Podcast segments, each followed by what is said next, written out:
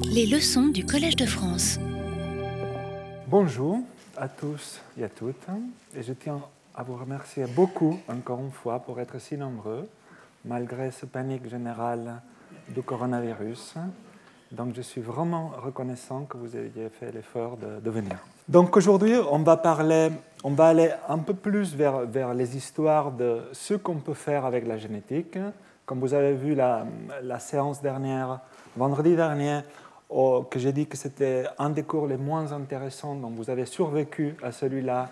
Donc à partir de, celui d'aujourd'hui, en tout cas pour moi, on rentre vraiment dans le, cœur de, à quoi ça sert la génétique. Cette année, on va rester sur les, les applications de la génétique à l'histoire de l'homme, comme vous savez, à l'histoire de l'adaptation à l'environnement.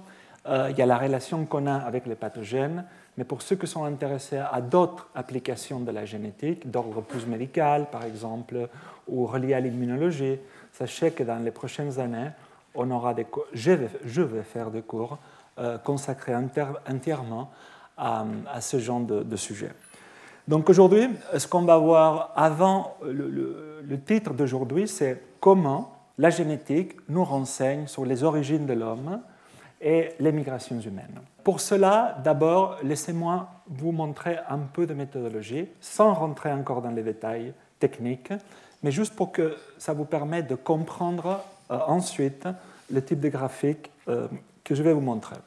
Donc, comment on représente la génétique? Comment on représente les relations génétiques, que ce soit entre individus ou populations? C'est pas nouveau ça. Déjà, euh, Lamarck et Darwin, euh, pour ceux qui étaient à la conférence inaugurale, on en avait parlé un peu déjà, mais ce qu'on n'avait pas vu, c'est que les deux avaient déjà euh, essayé de faire des brouillons d'arbres génétiques qui relient soit différentes espèces, soit différents groupes d'individus ou d'organismes. Comment on représente les relations génétiques entre cystes, individus, populations ou espèces? On les représente en forme d'arbre.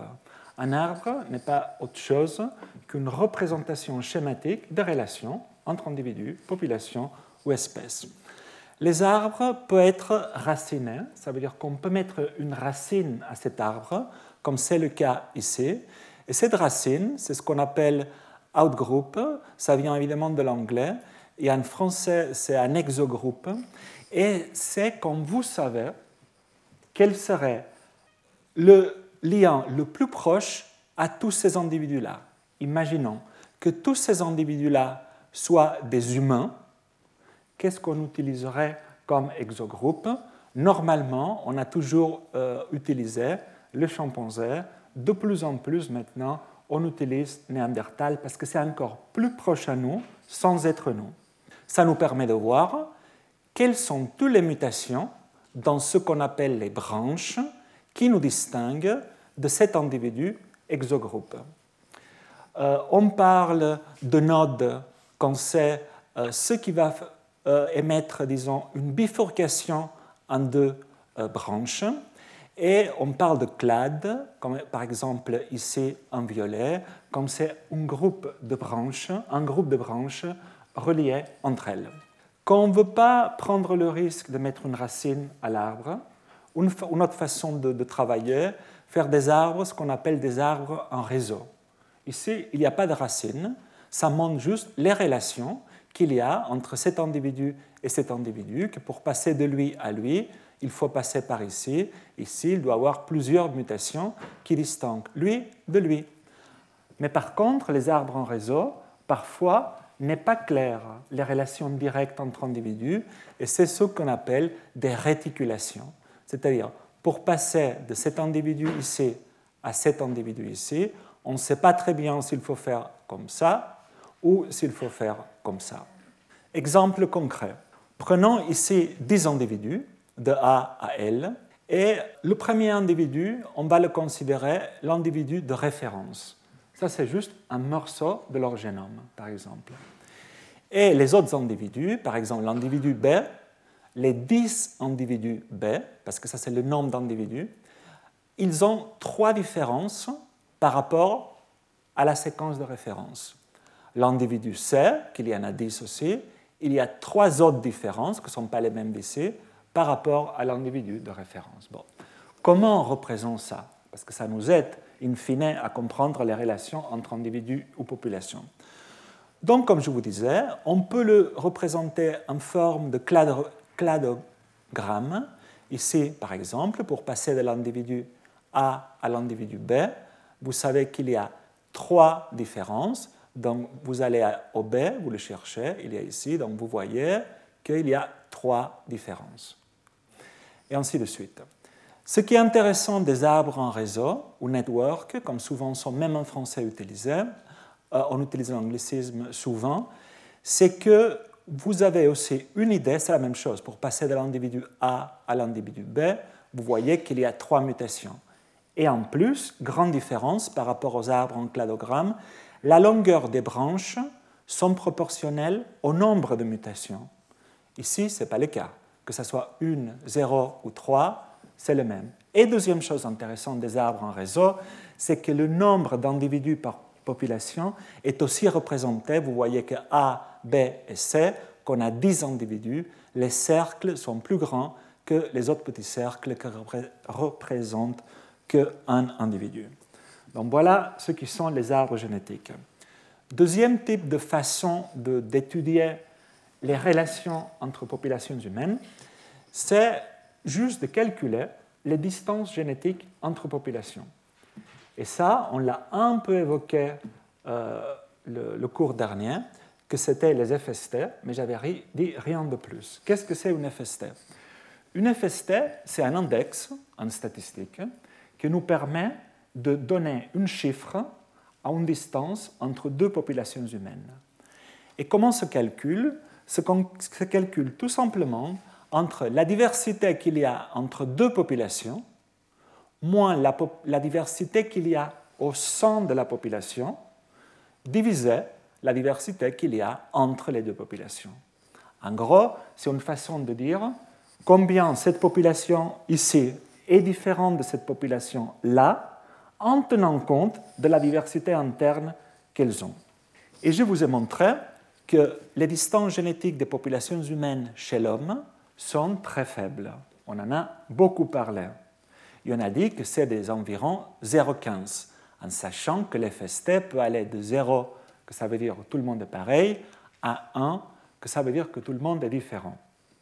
On avait vu aussi que chez l'homme, les populations humaines montrent très peu de différences génétiques par rapport à la diversité génétique qu'il y a au sein des populations, parce qu'on est, un, une espèce récente, et deux, il y a eu beaucoup de brassage. Si on applique ça au continent euh, chez les humains, on peut voir que la plupart des différences génétiques, c'est au sein des populations, quelle que soit la population, environ 80%, suivi de la différence entre continents, que c'est que environ 15%, ce qui correspond ici à l'FST, suivi de différences quand même faibles au sein d'un continent entre les différentes populations. Si on prend par exemple une des dernières études, en classifiant les populations d'une façon extrêmement simpliste, que c'est Europe, euh, Afrique subsaharienne, une population du Nigeria, on va voir bien que c'est absolument impensable qu'une population en Afrique représente la diversité africaine, mais bon, c'est un exemple, et les Chinois comme représentants de l'Asie de l'Est vous pouvez voir que toutes les distances génétiques varient entre 10 et 15-20% Les plus lointains étant évidemment, quand on compare l'Afrique subsaharienne aux Chinois, parce que ce sont simplement les deux populations plus loin les unes des autres. Et on a vu que ceux qui, qui, qui façonnent le plus la diversité génétique de notre espèce, c'est la géographie. Plus loin on est d'Afrique, plus différent on sera. Une autre façon de représenter euh, les relations génétiques entre populations, c'est ce qu'on appelle des ACP ou des PCA quand on utilise le, sigle anglais, que c'est des analyses en composantes principales. Qu'est-ce que ça veut dire? Quand vous voulez montrer les relations entre deux populations A et B, est très simple. Parce que, par exemple, c'est juste une dimension, vous voyez qu'il y a quatre différences entre A et B. Il faut faire rien d'autre. Comme vous avez trois populations, vous pouvez le représenter en deux dimensions. Simple encore. Comme vous avez quatre populations, ça commence à devenir un peu compliqué. Montrer dans un espace les relations qu'il y a entre les populations, parce qu'ici le but est que plus près sont deux populations, ça veut dire qu'elles sont plus proches génétiquement. Mais quand on travaille en génétique de population, souvent on a beaucoup de populations. Donc beaucoup de comparaisons deux à deux, ce qui fait vraiment impossible de la représenter en deux ou trois dimensions. Et c'est pour ça qu'on utilise ce que s'appelle l'analyse en composant principal, qui pour la faire court n'est pas autre chose que réduire les n dimensions qui correspondent aux 40 populations qu'on est en train d'étudier, par exemple, en deux ou trois dimensions juste. Et comment on fait ça? On décompose, on décompose la variance expliquée, ça veut dire quoi? La façon comment on peut expliquer les différences génétiques en différents pourcentages, c'est-à-dire, ça veut dire en gros que une dimension va expliquer la plupart de la variance entre toutes ces populations. La deuxième, je dois m'approcher parce que j'ai changé de lunettes, mais ça ne va pas non plus celle-ci. La deuxième explique un peu moins, 24%. La troisième dimension que 15%, et ainsi de suite. En pratique, comment on voit ça? On le voit comme ça quand on est en deux dimensions, que c'est le plus utilisé en génétique de population. Et vous voyez alors que la population E et B sont plus près, proches entre elles que par rapport à C. Et on va le voir on va voir beaucoup aujourd'hui d'exemples comme ça. C'est pour ça qu'il faut qu'on soit clair sur. C'est probablement l'analyse qu'on utilise le plus en génétique des populations. Ici, vous avez une analyse en composant principal en deux dimensions. Euh, il faut commencer toujours comment ça s'interprète. D'abord, vous regardez la composante numéro 1, ou ce qu'on appelle souvent le PC1, que c'est celui-ci. Et comment ça se lit Ça se lit à l'horizontale. Et qu'est-ce que ça vous dit? Que les bleus, que sont ici, dans cette région-là, sont les plus différents au violet. À l'horizontale, c'est le plus différent. Tandis que c'est ça qui explique le plus la diversité génétique de toutes ces populations-là d'Afrique, en l'occurrence. En revanche, le deuxième composant explique la différence en verticale, c'est-à-dire la différence entre les oranges et les bleus encore, parce qu'il faut les transposer ici. Donc, qu'est-ce que ça nous dit ça nous dit qu'il y a tout un tas de populations qui sont très semblantes génétiquement ici. Les couleurs correspondent aux populations que je vous montre ici en bas euh, de l'Afrique. Et ce qu'on voit, c'est qu'il y a deux populations en particulier qui sont les plus différentes à toutes, les populations des Fulani et les populations des Boulala. On va voir plus tard des exemples concrets. Ces mêmes relations génétiques on peut les représenter d'une façon beaucoup plus graphique. Et c'est sur des cartes géographiques. Ces cartes géographiques résument les différences génétiques entre les populations, en l'occurrence de l'Afrique. Et comment il faut les lire De la même façon.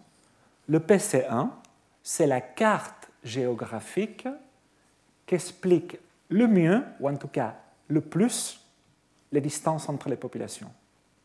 Et là, on voit, on peut le déduire tout de suite, c'est qu'il y a des différences nord-sud. C'est presque évident, on le sait sans faire la génétique. La deuxième composante, ce qui montre, c'est des relations fortes entre l'Afrique de l'Est et l'Afrique du Sud-Ouest. Et je vais revenir après, ça pourrait mettre en lumière, grâce à la génétique, les liens entre les populations à langue clique de l'Asie, de l'Afrique de l'Est, les Hadza et les Sandawe, et les Khoisan, anciennement appelés les Bushmen, d'Afrique du Sud, qui parlent des langues cliques, ici et ici. La troisième composante principale, qui explique un peu moins de la diversité, mais quand même explique une partie de la diversité, nous pointe tout en Afrique centrale.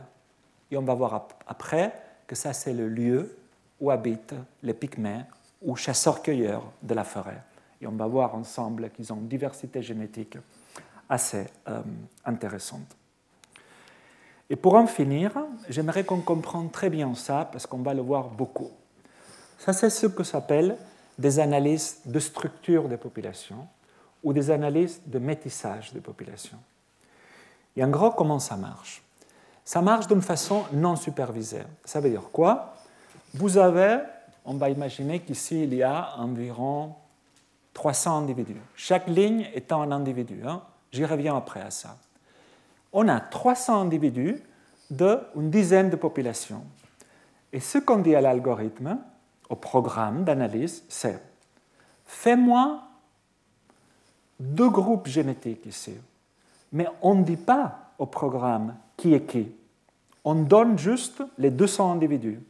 On ne les labelle pas, on ne les étiquette pas. On ne dit pas lui c'est un pygmée et lui c'est un européen ou lui c'est un asiatique. Et on dit au programme trouve-moi deux clusters génétiques qui expliquent tout. Ou trois, ou quatre. En l'occurrence ici, on a dit au programme quelle que soit la population, trouve-moi cinq groupes génétiques qui expliquent la plupart de la diversité génétique de ces populations. Bon, il fait ça, le programme, et après, c'est vous-même qui étiquetez qui est qui. Et souvent, qu'est-ce qu'on voit? Que ça correspond pas mal aux populations. Ici, ce sont que des populations du Pakistan. Et on voit que la plupart des populations du Pakistan sont assez métissées, parce qu'il y a pas mal de différentes couleurs. Différentes couleurs veut dire différentes structures génétiques. Mais après, on a les Kalash, qui appartiennent à un regroupement génétique complètement différent, ou les Unsa Burusho, que c'est ceux qui habitent dans le nord du Pakistan, dans les territoires avant gérés par l'Aga Khan, dans la vallée de Hunsa, qui, appartient aux religions que c'est les Ismaélites, et vous voyez qu'ils sont complètement différents aux autres.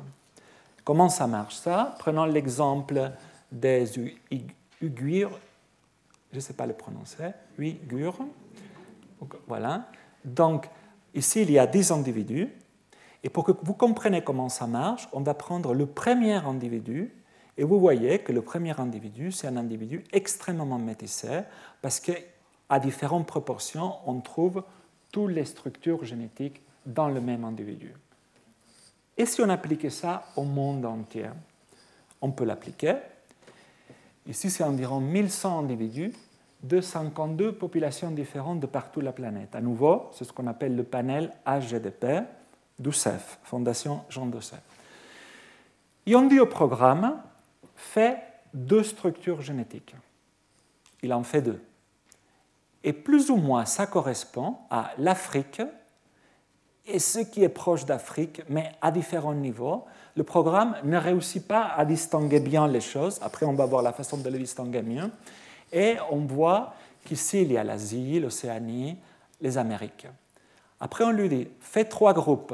Et à ce moment-là, il distingue mieux. Afrique, l'Europe et l'Afrique du Nord, il y a un peu de l'Asie centrale, et toute l'Asie. Et ainsi de suite. Après, si on dit quatre groupes, il différencie l'Asie en deux l'Asie continentale et l'Océanie. Mais ça ne veut pas dire qu'il fait bien les choses. Après, il y a une façon de dire quel est le nombre de groupes de cas qu'on dit qui a moins d'erreurs? Et ce qui lit le programme, c'est c'est ni celui-là, ni celui-là, ni celui-là, ni celui-là. C'est celui-là. K égale 6. Et là, c'est simplement que vous voyez que ça correspond parfaitement aux grandes populations humaines. Un violet, les natifs américains, en bleu foncé pacifique, en orange la plupart des populations de l'Asie de l'Est et l'Asie du Sud-Est, en bleu, mais là on voit qu'il y a beaucoup de métissage, les populations du Pakistan et du Moyen-Orient, que vous voyez qu'elles n'appartiennent pas à une seule couleur, sont un peu entre les deux, les Européens en vert et les Africains en rouge. Enfin, ce qu'on peut faire aussi, c'est dater la séparation des populations. Ici, c'est un exemple très simple.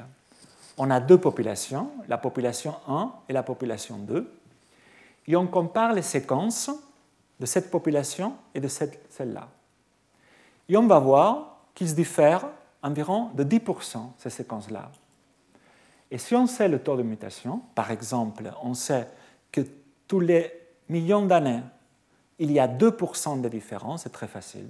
On dit, donc ça, veut dire que ces deux populations ont commencé à, diverger, T, il y a 5 millions d'années.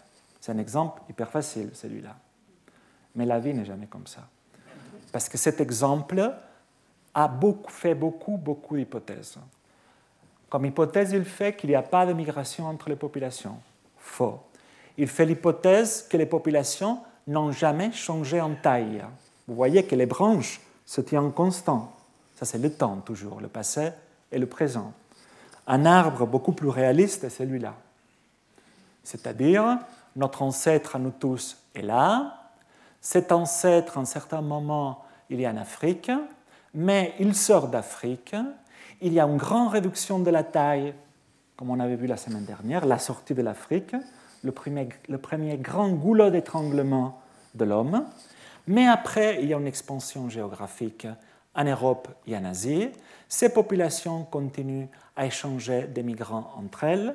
Et pour encore compliquer les choses, on sait aujourd'hui qu'il y a une population archaïque qui vient d'ici, que ça peut être Néandertal ou Denisova, comme on a vu aussi la semaine dernière, qui va injecter de la diversité génétique par ici. Alors c'est beaucoup plus difficile, calculer les temps de divergence entre populations, la taille des populations au cours du temps, mais on peut le faire quand même. Et c'est ce qu'on fait à partir de deux grands types d'approches, excusez-moi, soit des approches basées sur la coalescence, soit des approches basées sur les équations de diffusion. On ne va pas rentrer dans ces détails-là. L'année prochaine, probablement, on va avoir des séminaires, séminaires pour ceux que leur intéresse exactement euh, les parties méthodologiques. Mais juste donnez-moi, laissez-moi vous donner un exemple de comment on fait la coalescence d'une façon que je vais essayer que ce soit simple.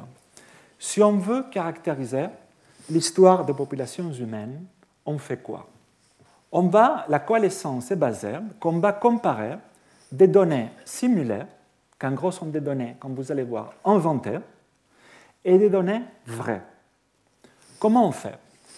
Nous, on veut savoir, on va le faire beaucoup plus simple. Normalement, on peut avoir 10, 12 modèles démographiques qu'on veut tester.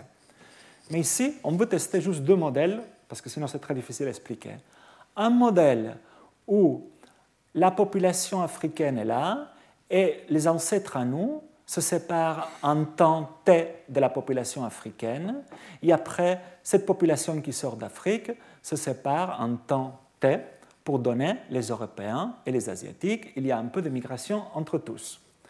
Et l'autre exemple, c'est le même, sauf qu'on va ajouter beaucoup de, une expansion démographique très forte dans les dernières 10 000 ans de l'histoire africaine et on va enlever dans la partie récente de notre histoire des migrations entre l'Afrique et l'Europe. Quel des deux est vrai? Imaginons que c'est ça qu'on veut faire. Donc on va simuler des données à l'ordinateur. On va créer des fausses séquences qui miment nos génomes. Ça c'est facile à faire. Et on va dire fais-moi euh, ce modèle démographique avec toutes ces séquences que je vais te donner, ou fais-moi ce modèle démographique avec toutes les séquences qu'on va mettre dans l'ordinateur, qui ne correspondent pas ces séquences aux séquences qu'on va séquencer dans les vrais individus après. Et on résume ces analyses-là avec des statistiques. C'est ce que s'appelle des statistiques résumées, comme les FST. On prend l'exemple des FST. On fait ce modèle inventé, on simule des des génomes, et on résume à la fin tout ça avec des FST, c'est-à-dire avec des distances entre populations, qui donnent, qui résultent de ce modèle.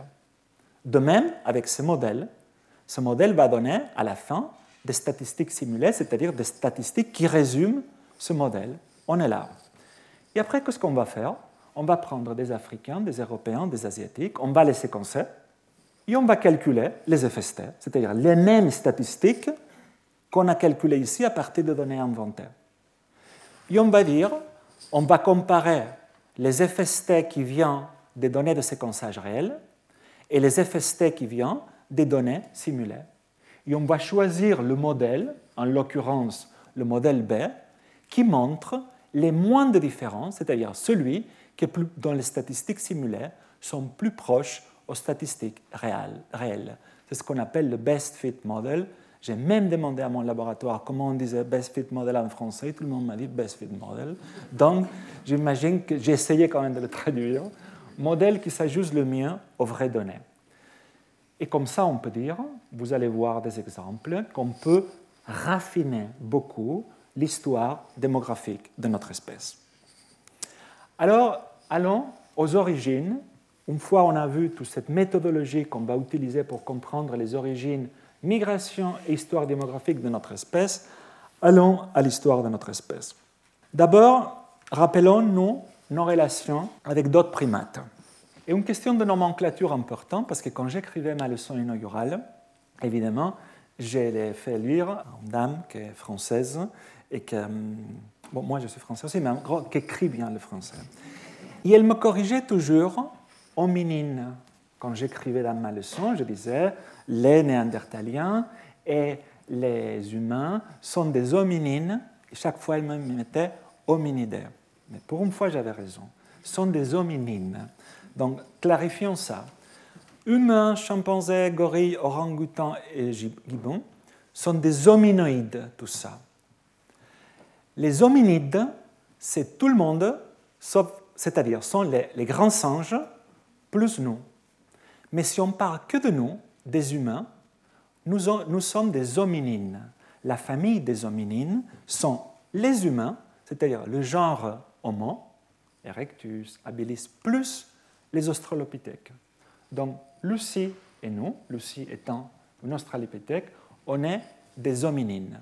Ici, vous pouvez voir le squelette de Lucie et une reconstruction. On a vu aussi rapidement, je ne veux pas vous le rappeler, les temps de séparation de nous et les autres primates, en sachant que le, on s'est séparé des chimpanzés euh, il y a environ 5 millions d'années. Mais regardons les différences de séquence maintenant. Parce que c'est là, il faut commencer par, par les autres primates, parce que là, on trouve nos origines. Ici, vous voyez les différences de, euh, deux à deux entre homme, chimpanzé, euh, chimpanzé, gorille, etc., etc. On peut voir que ça varie, les différences entre nos génomes, dépendant de la région qu'on regarde. Si on regarde, par exemple, euh, les gènes, vous voyez euh, qu'on a beaucoup moins de différences avec les chimpanzés que si on regarde les régions non codants, par exemple. Pourquoi Parce que les gènes, c'est-à-dire si on, regarde les régions de notre génome qui ne codent pas des gènes et donc des protéines, on a, nos génomes diffèrent d'environ 1,24%. Mais si on regarde nos gènes, c'est beaucoup moins. Parce qu'en général, les gènes sont plus conservés, comme je vous expliqué, à cause de la sélection purifiante, qui ne permet pas autant d'accumuler de la diversité.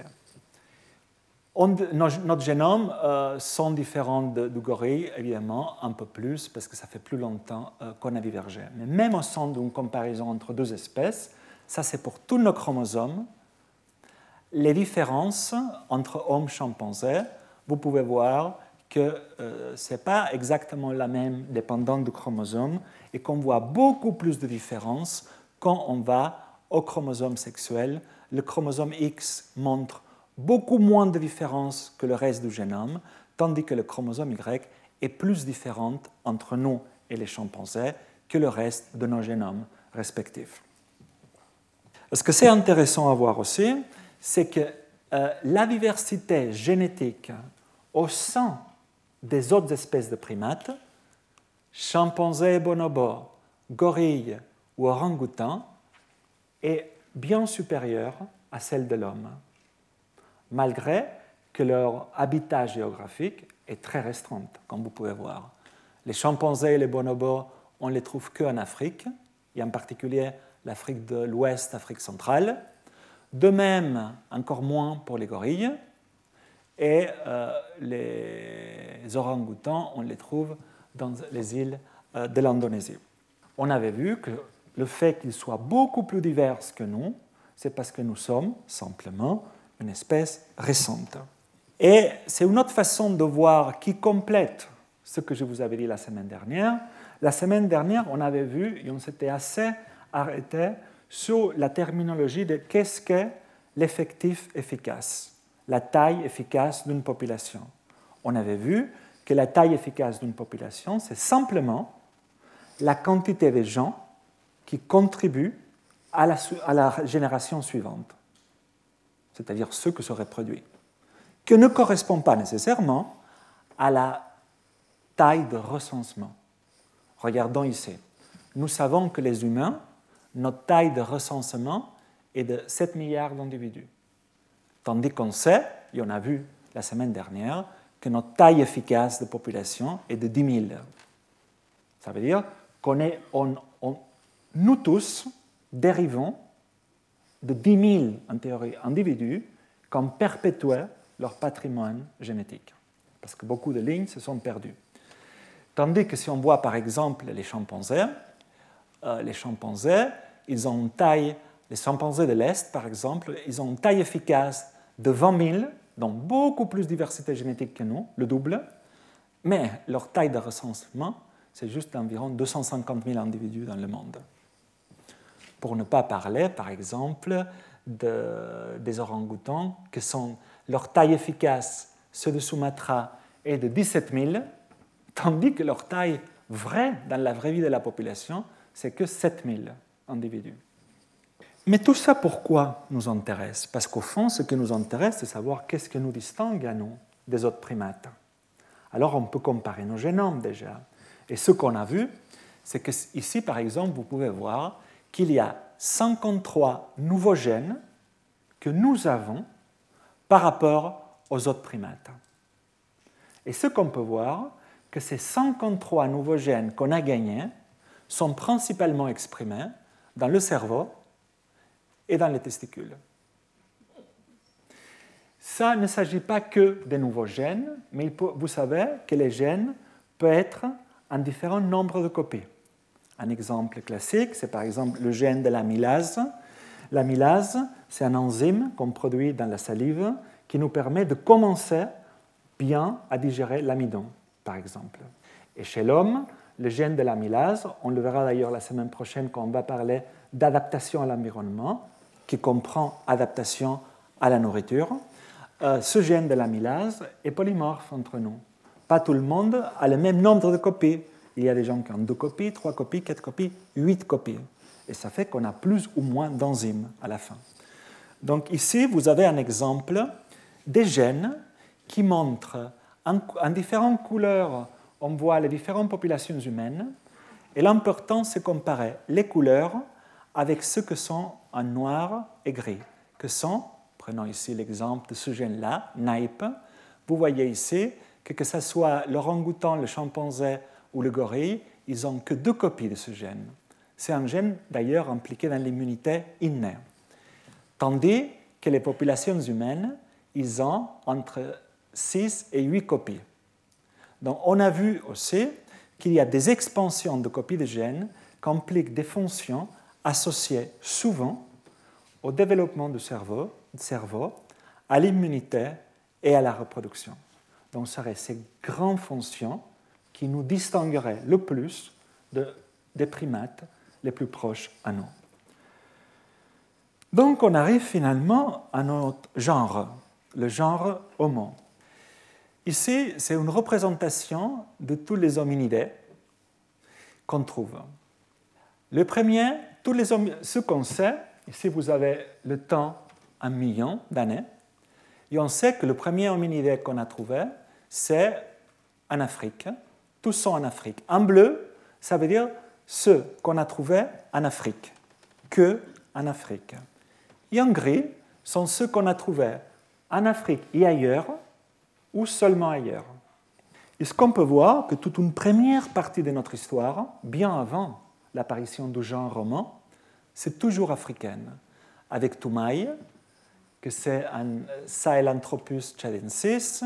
Après, on arrive aux différents australopithèques ici, le plus connu étant euh, Lucie, que vous connaissez tous. Et après, finalement, on arrive ici au genre Homo. Ici, vous allez vous dire, dire il est où? Homo habilis Le premier Homo, c'est ici. Mais il y a eu plein de controverses et les gens n'arrivent pas à se décider si c'est Homo habilis ou Ostro... Merci. Australopithecus. Oui, habilis. Et donc j'ai demandé vraiment, parce que ça change vraiment tous les 2-3 ans, à Jean-Jacques Blanc, que certains de vous connaissent, euh, donne des, cours aussi au Collège de France. Il m'a dit c'est Homo habilis. Donc le premier Homo était toujours en Afrique. Et on voit que le premier, euh, le premier humain, on va appeler, qui sort d'Afrique, c'est Homo erectus.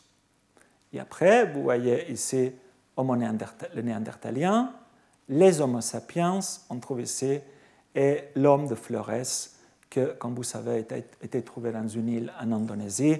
Au début, c'était extrêmement surprenant parce qu'on disait les premières datations le dataient de 12 000 ans. C'est un homme euh, qui doit faire 1m30, 1m50, 1m30 de, de grand.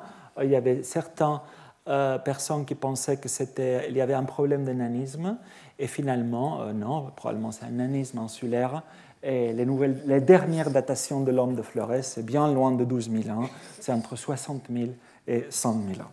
Donc voici ici euh, les, restes fossiles de, différents types d'humains. Les plus anciens Homo erectus, on les trouve en vert, ici. Ça, c'est une fois on trouve des humains hors d'Afrique. Homo erectus, entre 1,9 million et 1,6 million, on le trouve évidemment en Afrique, un des plus connus, c'est euh, l'Homo erectus du lac Turkana, euh, mais on trouve aussi euh, en Asie de l'Est et en Indonésie. Après, en bleu, vous avez des spécimens entre il y a 800 000 ans et encore, ils se pensaient ici 12 000 ans, parce que ça fait référence à l'homme de Flores, donc oubliez les 12 000 ans. Je viens de vous donner les datations les plus récentes. Mais tout ce que c'est en bleu, c'est tous ceux qui n'est pas Homo sapiens plein de néandertaliens ici en Europe, euh, l'homme de Denisova euh, ici, l'homme de Flores ici. Et en rouge, finalement, vous avez les plus vieux Homo sapiens qu'on a trouvés dans la planète. Un des plus connus, c'est lui, Homo, c'est le plus vieux en tout cas, euh, trouvé en Éthiopie et que leur datation est de 195 000 ans. Ici, vous avez un aperçu des différentes dates, des différents euh, fossiles euh, d'Homo sapiens qui vont de celui que je viens de vous mentionner, Homo kibish en Éthiopie, 195 000 ans, euh, mais on trouve aussi, et très important, au Moyen-Orient, en Israël, Kavze School, et ça, on va y revenir parce que le fait de trouver au Moyen-Orient des Homo sapiens si vieux a donné lieu à cette hypothèse d'une première sortie d'Afrique très ancienne. On va y revenir dans quelques minutes. Et aussi, ce que c'est très intéressant à voir, c'est que l'homme moderne, Homo sapiens, l'homme anatomiquement moderne, il y a 40 000 ans, il était déjà en Australie. Donc cette première sortie, qui en date environ, j'y reviens, environ 60 000 ans, aurait été extrêmement rapide. Quels sont les modèles d'apparition d'Homo sapiens? Bon, il y a deux modèles extrêmement simplistes. La théorie multirégionale, que c'est une théorie qui dit que les différents hommes et femmes d'Asie, Afrique et Europe, tous, on a évolué indépendamment dans nos continents respectifs. Les Africains ont donné des Africains, nous, certainement pas, on vient des Africains, on vient des anciens Européens, et les Asiatiques aussi, je blague quand on dit ça. Hein. Et l'Auto-Africa, c'est le contraire. C'est, évidemment, il y a eu des évolutions, mais les actuelles populations d'Asiatiques et Européens proviennent d'une population africaine qui est sortie récemment de l'Afrique pour remplacer toutes les autres espèces qu'il y avait dans la planète. La réalité n'est pas si simple que ces deux-là, ont dominé la littérature dans les dernières 30-40 ans. Donc il y a des modèles, quatre modèles qui expliquent un peu mieux les nuances. Le premier a eu beaucoup de personnes ne l'a pris jamais au sérieux parce que c'était proposé par cette personne-là Carleton Kuhn aux années 60. Et ce qu'il disait, avec des énormes connotations racistes, c'est que chacun de nous, évidemment, c'était comme la théorie multirégionale, mais il disait que même si éventuellement Homo erectus, il y a très très longtemps, venait d'Afrique, ça faisait tellement longtemps qu'on n'avait rien, absolument rien d'africain. Non. Et il insistait beaucoup dans cette théorie en disant, en plus, nous, nous, nous, ceux d'origine européenne, ça fait très longtemps qu'on est Homo sapiens. Tandis que les Africains, ça fait très peu de temps que sont devenus Homo sapiens. Évidemment, cette théorie, je tenais à la mentionner parce qu'elle existait à l'époque, jamais personne ne l'a prise au sérieux. Et il y a eu deux théories qui ont été très longtemps, euh, que sont très réalistes d'ailleurs les deux. C'était la théorie multirégionale, que c'est en gros la même que lui, mais ce qu'il dit, c'est qu'il y a beaucoup de brassage génétique entre populations. Là, c'était sérieux. Milford Wolpoff, ce qu'il disait, les Européens, les Asiatiques et les Africains ont évolué chaque population à partir des populations locales de leur continent, mais on s'est beaucoup mélangé après. Après, la théorie du remplacement, connue en anglais souvent, utilisée aussi en français souvent le mot anglais comme l'out of Africa, que c'est qui dit que toutes les populations locales d'Asiatiques, d'Australiens et d'Européens se sont éteintes à un certain moment. En gros, les Homo erectus et leurs dérivés ont disparu, et c'est qu'une population d'Afrique qui sort et remplace tout le monde. Et une petite nuance de ça, c'est le modèle d'assimilation qui dit la même chose. En gros, il dit, nous tous provenons d'Afrique, mais malgré tout, quand les Africains arrivent et remplacent tout le monde, il y a eu certains petits mélanges avec des populations locales.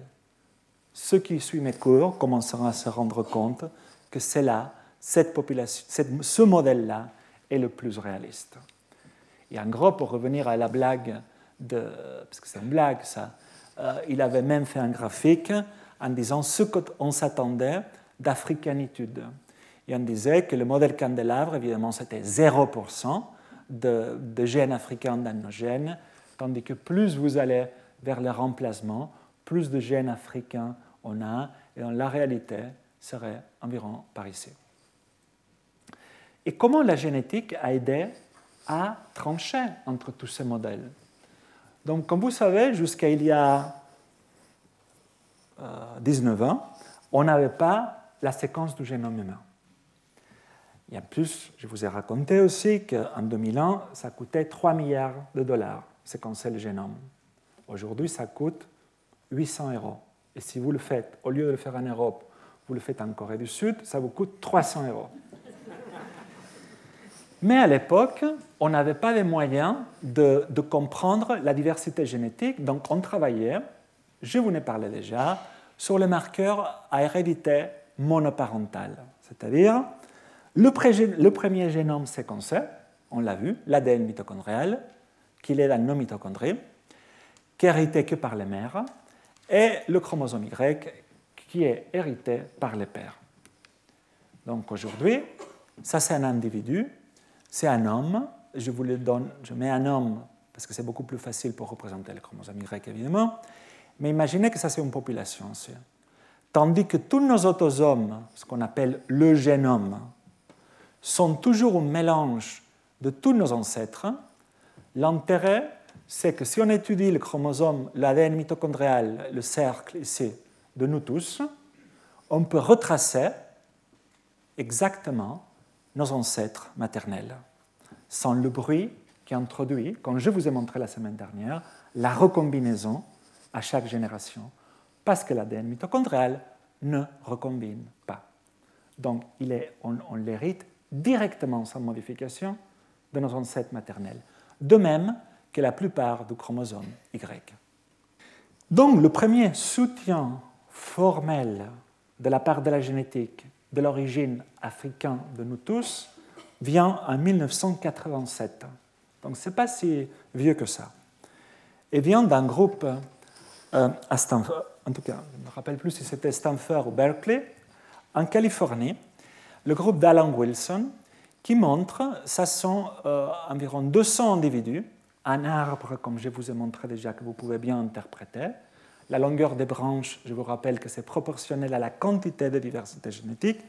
Mais ce qu'on peut voir ici, c'est que toutes les populations que sont là, non africaines, dérivent, trouvent leurs racines dans les populations africaines. Ça, ils l'ont fait en 1987 à partir d'une toute petite séquence de l'ADN mitochondrial. C'était revisité des années après, en 2000, si je me rappelle, oui, en 2000, avec des séquences de tout l'ADN mitochondrial. Le 16 kilobases, on trouve exactement la même chose. Vous pouvez voir ici que les populations d'origine asiatique et européenne et de, du Pacifique, en gros, toutes les populations non africaines sont pas seulement moins diverses génétiquement que les Africains, mais trouvent tous leurs racines dans les populations africaines. Quand on sait le taux de mutation de l'ADN mitochondrial, ça a été calculé que notre ancêtre commun aurait existé, en tout cas à partir des données de l'ADN mitochondrial, et j'y reviendrai de suite à ça, il y a environ 170 000 ans, et que euh, l'ancêtre du groupe qui a sorti de l'Afrique a été daté à environ 50 000 ans. Évidemment, je ne vous montre pas les intervalles de confiance qui sont assez élevés. Ça peut aller de 150 à 250 000 ans, et ici de 40 à 80 000 ans. De 40 000, pas de 40, de 40 000 à 80 000 ans. Mais quand on étudie un seul locus, vous savez que c'est très dangereux, déduire l'histoire d'une population sur la base d'un seul morceau de notre ADN. Parce qu'à ce moment-là, la seule chose qu'on pourrait faire, c'est l'histoire de ce morceau d'ADN, pas l'histoire de nous tous. Donc il faut que d'autres parties de nos génomes nous racontent plus ou moins la même histoire. Le chromosome Y raconte exactement la même histoire. Tous les non-africains trouvent leurs racines dans des populations africaines et l'ancêtre commun calculé à partir du chromosome Y avec un taux de mutation complètement différent, nous donne que notre ancêtre commun aurait vécu en Afrique, évidemment, il y a environ 160 000 à 260 000 ans. Aujourd'hui, on utilise de moins en moins le chromosome Y et l'ADN mitochondrial parce qu'on peut avoir une vision beaucoup plus panoramique et beaucoup plus réaliste de notre histoire génétique en utilisant tout notre génome. Comment on fait ça? On fait ça soit avec des, puces d'ADN qui nous permettent d'interroger les allèles de 5 millions de SNP. Je vous rappelle que vous, euh, à ce moment-là, vous savez ce que c'est un allèle et un SNP. Un allèle, c'est les deux mêmes versions d'une mutation. Une mutation peut être, je vous le rappelle, C, T. Ça, c'est un SNP en l'occurrence aussi. Et il y a l'allèle C et l'allèle T. Donc ça, ces gens de machines nous disent, pour environ 200 euros, votre état de chacun de vous de à 5 millions de SNP. On peut faire encore mieux, on peut séquencer tout le génome, ce qui coûte environ, comme je vous disais, 800 euros, si on veut le faire bien. À niveau des autosomes, donc en utilisant environ cette étude, environ 600 000 SNP, on a refait l'histoire de l'homme, et en gros, c'est une copie exacte de tout ce qu'on trouve avec l'ADN mitochondrial et le chromosome Y, origine africaine de toutes les populations hors d'Afrique. Et ça, c'est à nouveau une analyse de structure que vous savez interpréter, et on trouve plus ou moins la même chose, cinq, six grands groupes génétiques qui plus ou moins correspondent à différents continents avec des grands niveaux de métissage, et on y reviendra tout à l'heure. On peut encore aller plus loin et séquencer tout le génome. Et ça, c'est une étude qui a été faite sur 300 individus de toutes les différentes populations du monde, et toujours on retombe sur la même chose. C'est la dernière fois que je vais vous montrer ça, hein. mais je voulais juste vous montrer qu'il n'y a aucun doute de les populations africaines sont les plus diverses. Vous pouvez le voir ici aussi, un nombre de SNP, par exemple, 10 millions versus 7 millions en Europe et environ 6 millions en Asie de l'Est. Et ici, une autre mesure de diversité vous voyez la même chose. Donc le consensus très clair aujourd'hui, c'est que l'homme s'est originé en Afrique et une partie de cette diversité, une partie de ces couleurs-là sort d'Afrique, des jaunes et des bleus, et s'installe hors de l'Afrique. On peut faire aussi des, analyses, des modèles démographiques beaucoup plus précis, et on va voir le modèle qui explique le mieux dans ce cours l'histoire démographique de l'homme. Mais une question qu'on s'est posée depuis très longtemps, c'est on sait que l'homme est sorti de l'Afrique, mais comment, par où et quand? Les généticiens, et sur la base des les généticiens et les archéologues, n'étaient euh, pas très clairs sur combien de sorties. Mais en gros, il y avait deux sorties euh, postulées. Une sortie via le nord, par le Sinaï, sur la base de ces premiers hommes modernes en Israël qui datent de 90, 110 000 ans. Mais après, il n'y a rien dans le, répertoire fossile. En Eurasie, il n'y a plus rien. Jusqu'à il y a environ 60 000 ans. Ce qui a donné lieu, il y a la vraie sortie d'Afrique. La sortie d'Afrique qui, a eu du succès, c'est une sortie qui aurait commencé il y a 60 000 ans. Et ça avait été postulé que ça c'était une sortie par l'Afrique de l'Est, euh, une sortie côtière. Mais maintenant, on sait, et ça complique les choses, que tous les Eurasiens, on a 2-3% de notre génome qui provient de Néandertal. Alors, qu'est-ce que s'est passé? Où l'homme a quitté l'Afrique il y a environ 60 000 ans par les côtes du Sud, mais tout de suite après, ici, il se métisse, l'étoile ici, c'est du Néandertal, se métisse avec Néandertal, raison pour laquelle tous les Européens et Asiatiques d'aujourd'hui sont métissés, que c'est l'observation empirique, où l'homme sort par le nord, et c'est ici qu'il trouve Néandertal, se métisse, et c'est pour la même raison qu'on est tous, on a tous un peu de néandertalien, où l'homme sort par le nord, trouve du Néandertal, se métisse ici avec Néandertal, mais on sait que cette sortie n'a pas eu beaucoup de succès.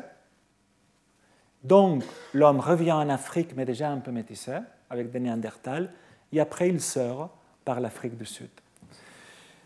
Mais on sait aujourd'hui, on sait calculer, et je ne veux pas rentrer dans les détails, sur la base de la longueur des haplotypes, je vous ai montré ce que sont les haplotypes, quand deux populations se sont métissées. Et on sait que Néandertal et Homo sapiens se sont métissés il y a environ 30 à 80 000 ans, plus probablement 40-50 000. Donc cette hypothèse ne, tient pas. Donc on a continué à s'intéresser à ça parce qu'il y a tout ce bruit de, de notre relation et nos métissages avec d'autres formes archaïques, dites archaïques en tout cas.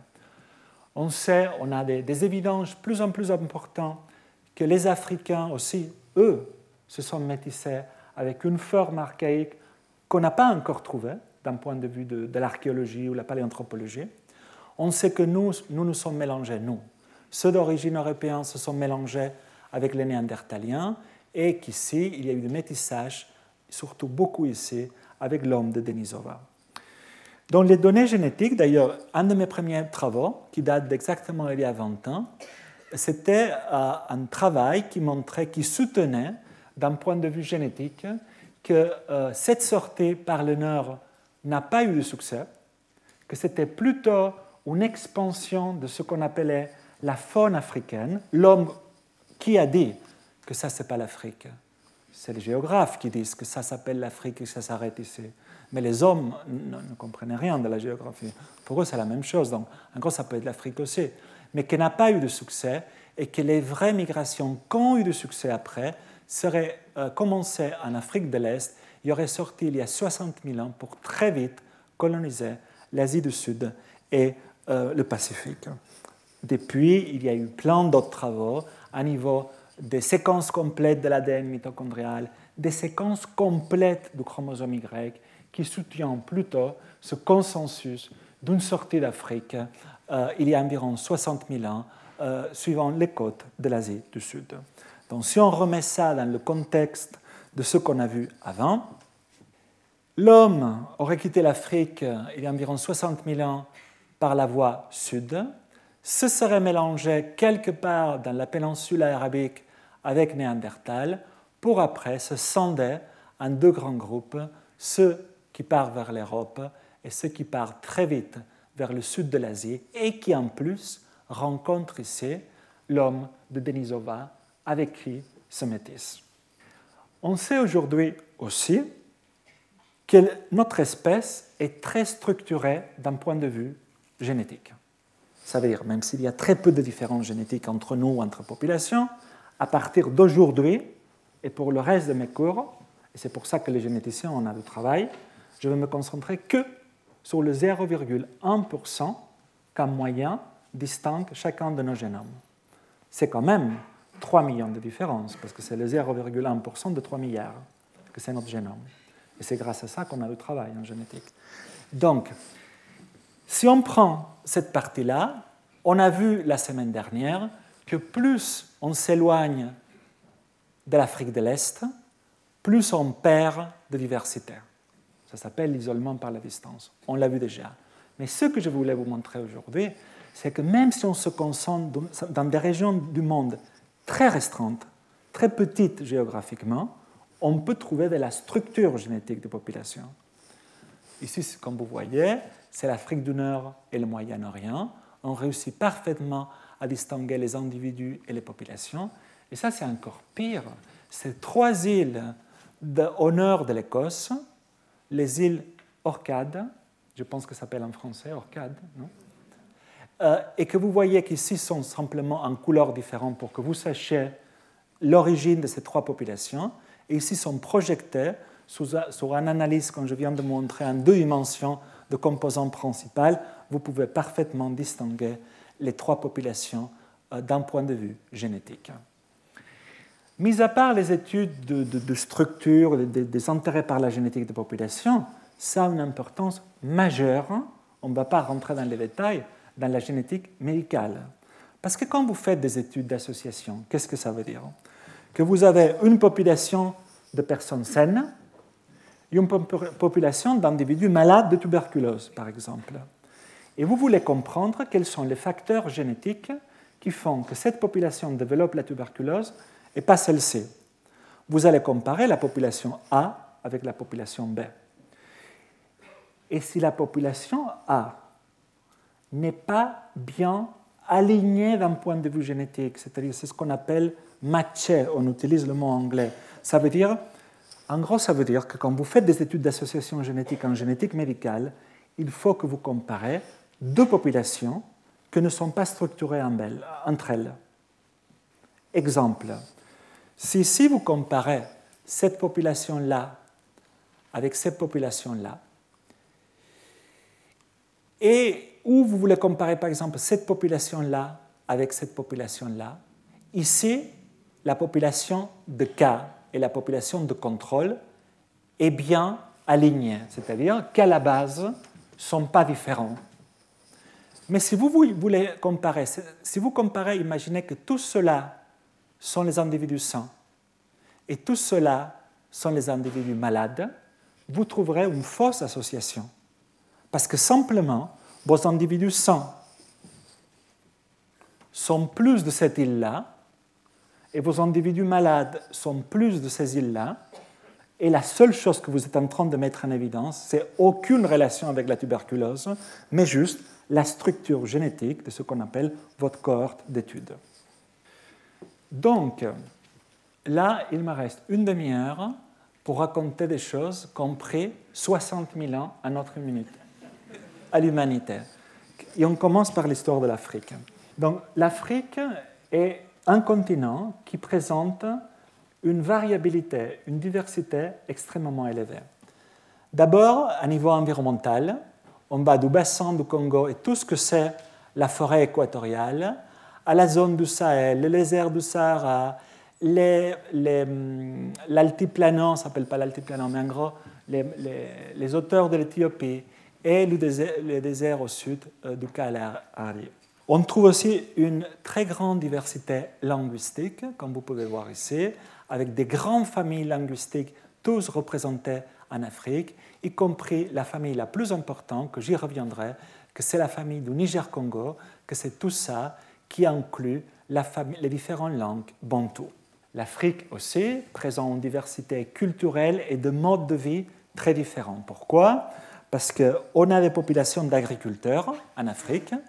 L'agriculture, comme je vous ai dit à plusieurs reprises, s'est originée probablement dans cette région-là, entre ce qui serait aujourd'hui le Nigeria et le Cameroun. Et dans les dernières 3000 ans, l'agriculture s'est imposée dans toute l'Afrique subsaharienne en remplaçant les populations de chasseurs-cueilleurs qu'il y avait avant. L'agriculture s'est déplacée aussi dans l'Afrique subsaharienne avec les langues bantoues. Mais en Afrique, malgré tout, il y a des peuples de chasseurs-cueilleurs qui ont survécu ce qu'on appelle les expansions bantoues. Et ces peuples, c'est les peuples de Pygmées que vous voyez ici, les Pygmées de l'Ouest, les Pygmées de l'Est. On voit euh, les peuples d'Asie de l'Est, les Hadza et les Sandaoué, des populations de langue clic, et toutes les populations de Khoisan en Afrique du Sud et en Namibie, qui sont toujours des chasseurs-cueilleurs. Enfin, l'Afrique aussi montre une diversité phénotypique euh, assez importante. Vous voyez ici, tout ça sont des populations à langue clic, les Khoisan d'Afrique du Sud, les Sandaoué et les Hadza d'Afrique de l'Est, euh, les Pygmées de l'Afrique centrale et simplement des peuples bantous, 350 millions de locuteurs aujourd'hui euh, dans toute l'Afrique subsaharienne. Ici sont des bantous du Mozambique. Un des premiers grandes études à grande échelle de toute l'Afrique a été fait par une chercheuse euh, que c'est une déesse de l'étude de, l'Afrique, euh, Sarah Tishkov, dans l'université de Pennsylvanie, ça, où vous pouvez déjà voir un grand niveau de diversité génétique, même au sein de l'Afrique. Ce qu'on peut voir, ce qu'elle a vu, ça c'est sur la base d'environ 300, euh, ça c'est sur la base des microsatellites, je vous avais montré la semaine dernière ce qu'ils sont. Elle a identifié que, que au sein de l'Afrique, on trouve déjà 14 euh, regroupements euh, génétiques différents, mais comme vous pouvez voir, il n'y a presque aucune population qui appartient à un seul cluster génétique, qu'il y a un niveau de métissage extrêmement important. Je tiens à vous montrer que ce que probablement on voit comme cluster génétique le plus présent, c'est ce cluster-là, ici en orange, que je vous dis déjà, qui correspond à l'expansion bantou en Afrique. J'y reviens. Sur la base de quelques millions de SNP dans le génome, ce groupe suédois Matthias Jacobson, ils ont pu, euh, avec des modèles démographiques extrêmement raffinés, euh, dater le temps de divergence des grandes populations africaines.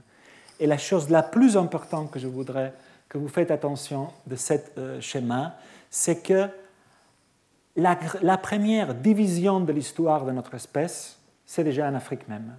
Et c'est entre les Khoisan et ce qui a donné lieu au reste des populations africaines ici. Et c'est déjà il y a plus de 200 000 ans. Donc à peine l'homme commence à devenir, devenir Homo sapiens, il commence déjà à avoir une structuration, une division de population. La suivante implique les pygmées, que vous voyez ici, par rapport aux autres euh, populations africaines il y a environ 180 000 ans. La dernière étude, qui date de l'année dernière, c'est toujours Sarah Tishkov, sont des séquences complètes, tout le génome de toutes ces populations-là africaines, que vous pouvez voir ici.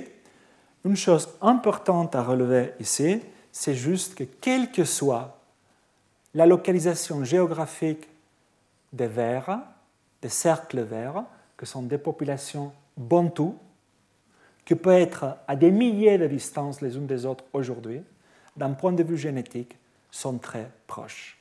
Ce qui montre et ce qui soutient que les expansions bantoues qui ont imposé l'agriculture dans tout le continent ont été des vraies migrations d'individus qui sont commencées il y a 3000 ans et non pas d'une acculturation des populations de chasseurs-cueilleurs comme beaucoup de, chercheurs prétendaient.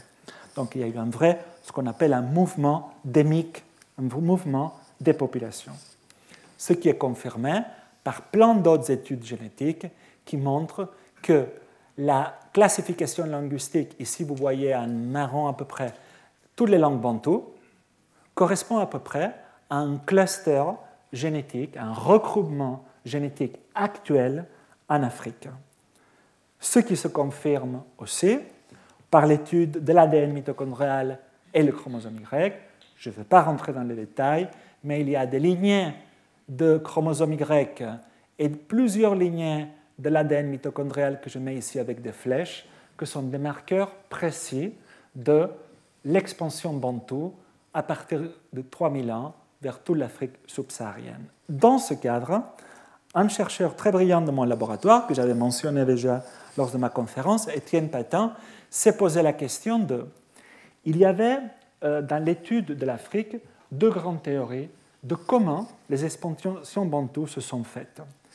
Ce que s'appelle une séparation précoce, que c'est à peine les expansions bantoues avec l'agriculture commencent, il y a déjà une migration qui passe par le nord de la forêt pour arriver en Afrique de l'Est et après descendre, et une autre population qui va partir vers le sud.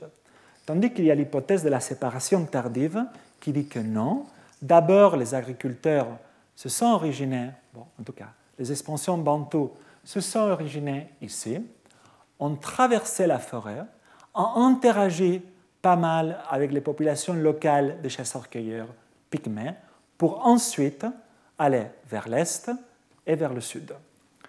Donc, en étudiant environ 2000 individus de 50 populations différentes de l'Afrique, vous connaissez déjà une analyse de structure. Ce que vous pouvez voir ici, que la composante rouge, c'est la composante essentiellement bantou. Les bantous de l'ouest sont ici, les bantous de l'est sont ici, et les bantous du sud sont ici. Donc, ils sont tous rouges. Mais ce que vous pouvez voir, c'est que les bantous de l'ouest, ils ont du vert aussi. Et c'est quoi le vert Ici, c'est le pygmée. Le, jaune, le, rose qu'ils ont les bantous de l'Est, c'est les peuples pastoralistes de l'Afrique de l'Est. Donc la première chose qu'on a montré, c'est que lors des migrations bantoues, eux se sont déjà métissés avec les populations locales qu'ils ont rencontrées.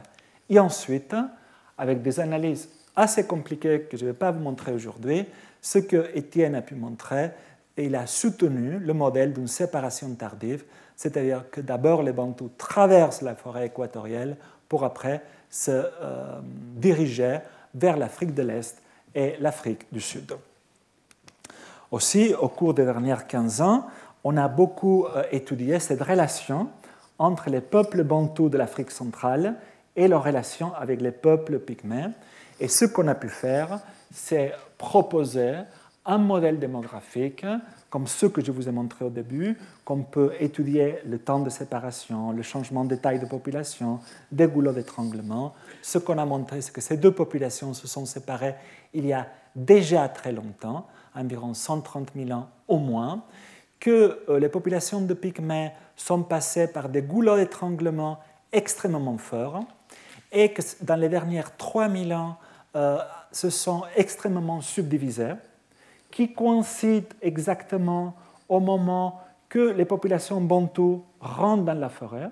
Donc, quelque part, l'arrivée des peuples fermiers et aussi la déforestation pour faire de l'agriculture, c'était le début d'une structuration très forte et un déclin des populations de pygmées. Tandis que les populations d'agriculteurs, dans les dernières 3-4 000 ans, euh, et tout au long de son histoire, ont été sous forte expansion démographique. Donc, résumé de l'histoire africaine, euh, que j'espère dans les prochaines années, on pourra y dédier des cours entiers, parce que j'ai fait un survol extrêmement simpliste, c'est que la plus grande diversité culturelle, linguistique et génétique de la planète est en Afrique, que la diversité génétique en Afrique est plutôt reliée à la géographie, mais aussi aux classifications linguistiques, l'expansion bantou, qu'il y a une empreinte génétique forte des expansions bantoues, donc qu'il y a eu des migrations et non pas d'acculturation, et enfin qu'il y a un haut niveau de métissage entre les populations de fermiers et les populations locales, pour la plupart chasseurs-cueilleurs, qu'ils ont rencontrées. Le peuplement de l'Europe. Ici, ça va être en 5 minutes 50 000 années d'histoire. De quoi, quand on commence ici? Mais je vous promets que dans les prochaines années, on fera des cours entiers, un par continent, parce que c'est vraiment euh, injuste y dédier juste quelques minutes. L'Europe a été colonisée pendant le Paléolithique, première grande vague de migration il y a 40-50 000 ans. Après, il y a eu la grande glaciation, et la deuxième euh, vague de migration, c'est juste après euh, l'époque glaciale, il y a 18 000 ans, qu'il y avait plusieurs refuges des populations paléolithiques. Il faisait très froid en Europe. Il y a eu trois grands refuges. Un euh, au sud de la France, euh, parce que la flèche n'est pas bien mise ici. c'est dans toute cette région-là, la région que c'est le sud-ouest de la France et ce que serait plus ou moins la, la région basque ici. Un autre refuge, c'est en Italie, a un autre refuge, c'est dans les Balkans. Et après, il y a eu des expansions de, ces populations vers le nord. Et après, l'agriculture arrive pendant le néolithique, il y a environ 10 000 ans, à partir du Moyen-Orient.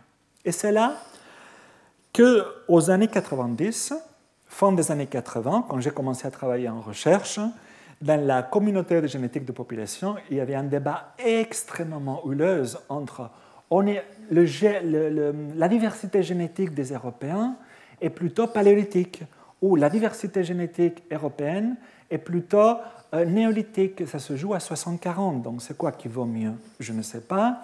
Et aussi, souvent on entend dire, et les Basques d'ailleurs représentent un relique de les populations paléolithiques parce qu'ils ne parlent pas des langues indo-européennes que seraient les langues qui auraient été amenées par les fermiers du Moyen-Orient. On va voir un peu maintenant ces dernières 20, 20 ans de recherche. Je vous rappelle la différence entre une acculturation, mais j'imagine que vous la savez, et un vrai mouvement de population. Euh, quand le F, c'est pour fermier, et HG pour chasseur-cueilleur. S'il y a un mouvement relié à l'agriculture, ça peut être fait par acculturation, c'est-à-dire il y a les fermiers du Moyen-Orient qui augmente en taille de population, il apprend à un groupe de chasseurs-cueilleurs à faire de l'agriculture, et ainsi de suite. Donc il n'y a pas un métissage, il n'y a pas un vrai échange génétique, il y a juste un échange culturel.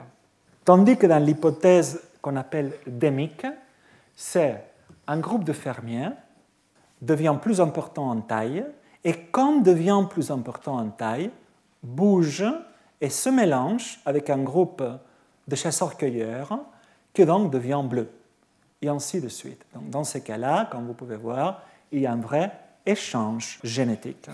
Et comment ça s'est passé en Europe alors, l'arrivée de l'agriculture?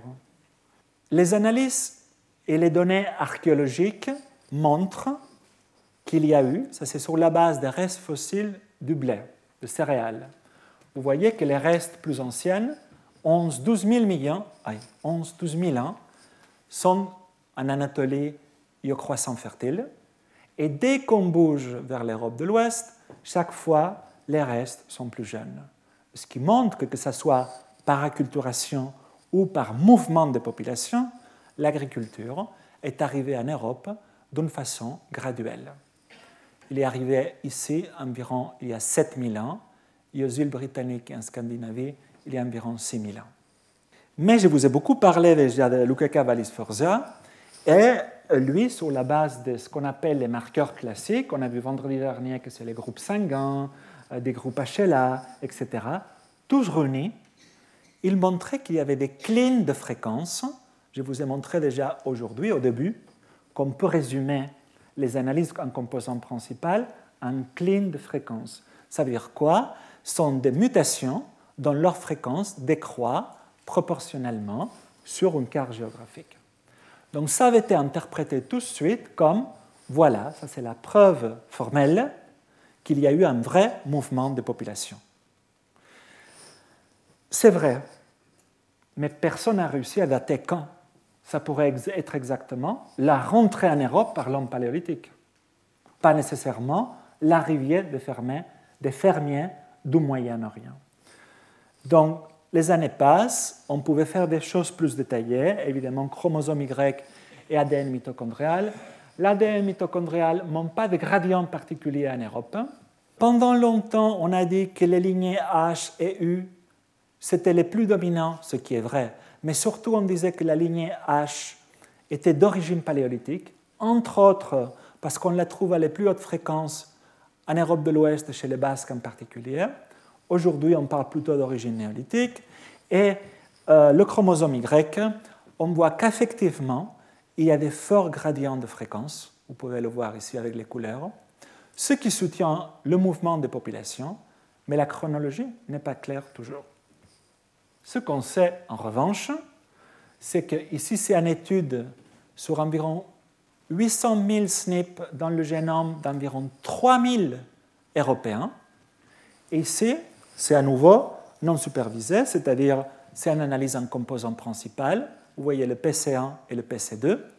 Et vous voyez que les distances, chaque, chaque, chaque sigle, c'est un individu. Et vous voyez tout de suite à quoi ça ressemble. C'est-à-dire la génétique ressemble presque à la carte géographique de l'Europe. Ce qu'en Europe soutient parfaitement le principe de l'isolement par la distance. Plus deux individus sont proches géographiquement, plus seront proches génétiquement. Évidemment, il y a des exceptions.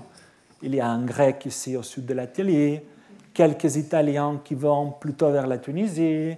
Euh, ça montre l'émigration plus récente, simplement.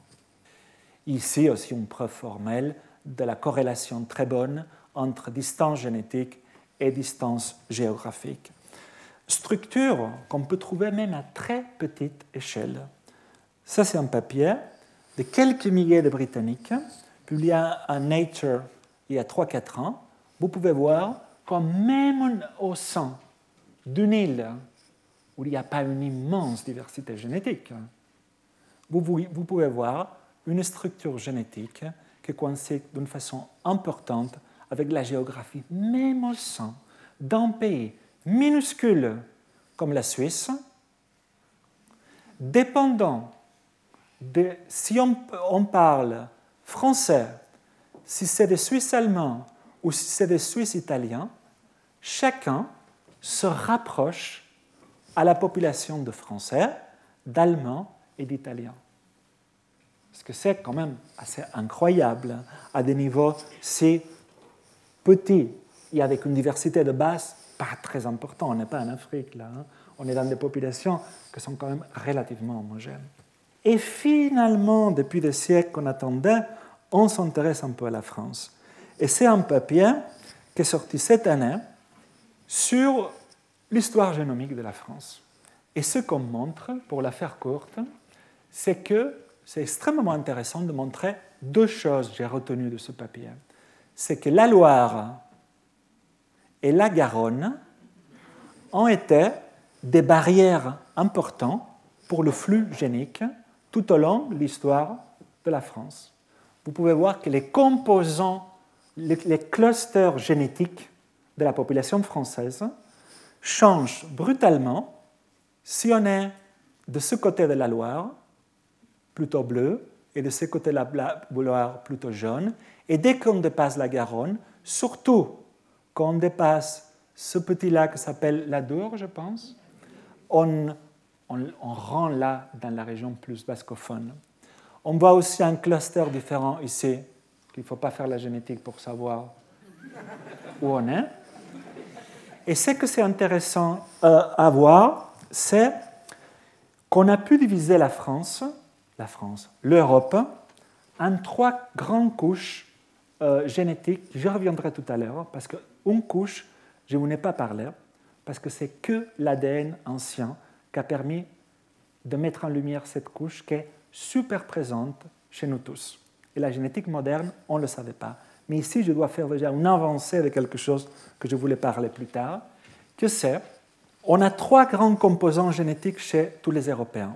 La composante paléolithique, la première qui arrive, qui a laissé peu de traces génétiques, mais malgré tout, environ 15%.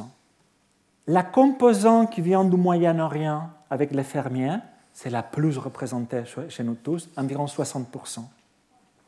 Et après, une nouvelle composante qui quand même, on peut arriver à 40% des Européens qui l'ont, que c'est une composante que c'est que grâce à l'événement ancien qui a été montré, que c'est euh, des peuples qui viennent des steppes de l'Asie centrale il y a 5000 ans vers l'Europe de l'Ouest, et l'Europe centrale en particulier, associée à la culture Yanaya. Et au centre de la France, comment ça a été affecté alors? On voit que la composante paléolithique, même si on parle de très peu, mais plutôt représentée au sud-ouest et dans le nord-ouest, donc en Bretagne en gros, et euh, dans le, le sud-ouest de la France. La composante néolithique fermière est partout à peu près pareille, 60%, moins en Bretagne. Et la composante des steppes est surtout représentée entre 20 et 40%, mais surtout en Bretagne et dans le nord. On a travaillé aussi sur les Basques parce que les Basques sont particuliers dans le sens qu'ils appartiennent à ce qu'on appelle un isolat linguistique. Tous les Européens, sauf les Hongrois et les Finnois et les Basques, parlent des langues indo-européennes. Les Hongrois et les Finnois, au moins, ils parlent une langue qui appartient aux familles linguistiques, la, partie, la famille finno-ugrique. Mais la langue basque, c'est ce qu'on appelle un isolat linguistique. Personne n'a réussi à la rattacher à une famille linguistique connue. Ça, plus le fait qu'il y a déjà, on le sait depuis 50-60 ans, montre des fréquences très élevées de groupes sanguins RH négatifs, plus la culture associée et la politique, surtout chez les Basques espagnols, a fait que les Basques ont été un peu surétudiés. Je lisais l'autre jour que disait si les Gascons ou les Galiciens avaient une situation politique comme ça, ils auraient été autant étudiés que les Basques, sauf qu'on n'en connaît rien, ni les Gascons, ni les Galiciens. Donc, ce nous, on les a étudiés aussi, euh, en collaboration avec le CNRS et une équipe de linguistes très très bons de Bayonne. Euh, ils ont échantillé plusieurs populations de, de, groupes bascophones du nord, comme ils appellent là, et du sud, et des populations dans leur entourage que ne sont pas euh, bascophones, aussi bien en France, le Béarn, la Chalosse, etc., et en Espagne actuelle. Et ce qu'on a pu identifier, c'est certaines lignées de l'ADN mitochondrial qu'on trouve principalement ou presque uniquement dans toute la région franco-cantabrienne et surtout chez les populations bascophones.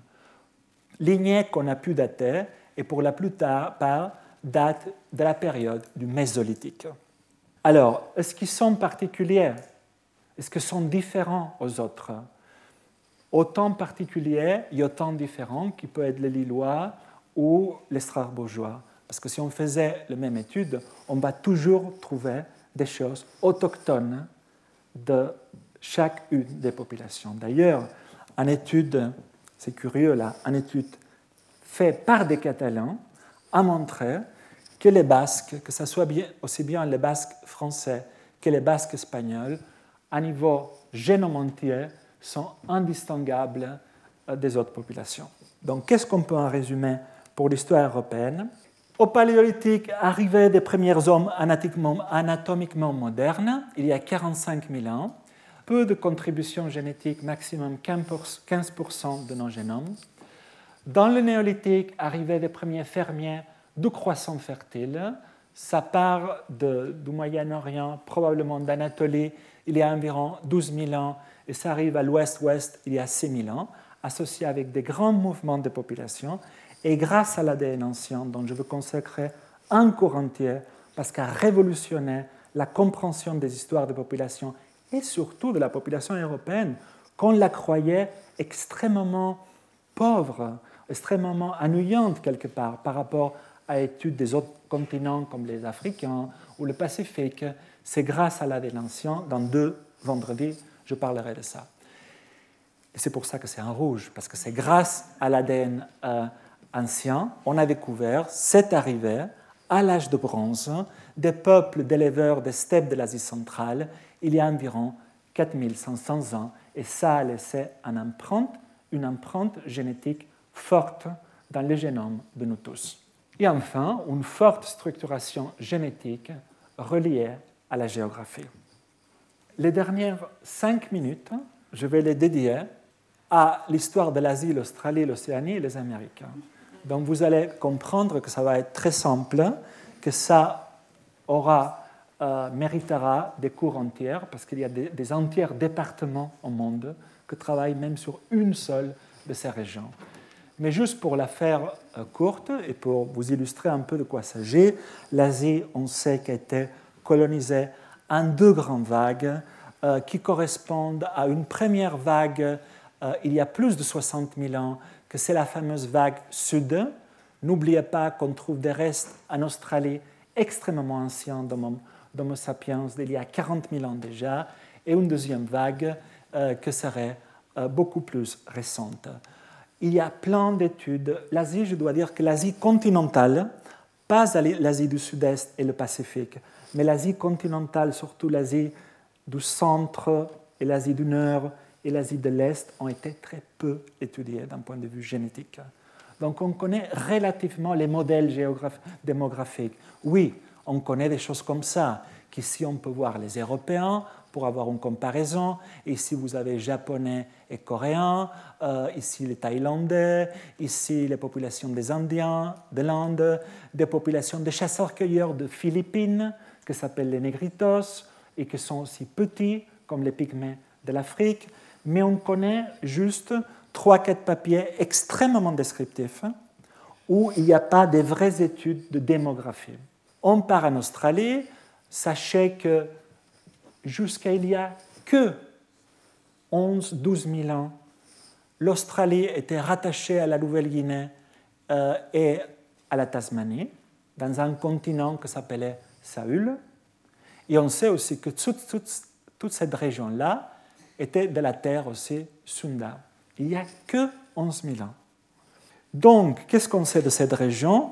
Aussi, on a étudié pour vous montrer aussi le Pacifique. Et qu'est-ce qu'on sait? Que l'Australie a été très vite colonisée, mais à peine l'Australie est colonisée il y a environ 40-50 000 ans, il y a déjà une structuration très forte que même si c'était le même continent, la sépare de la Papouasie-Nouvelle-Guinée et toutes les îles ici. Vous pouvez voir ici que les aborigènes australiens, aujourd'hui, ils ont un grand niveau de métissage euh, avec les Européens.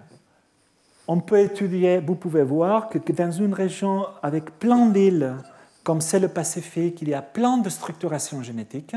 Ici, vous avez l'archipel du Bismarck, les Solomon, la Polynésie, etc.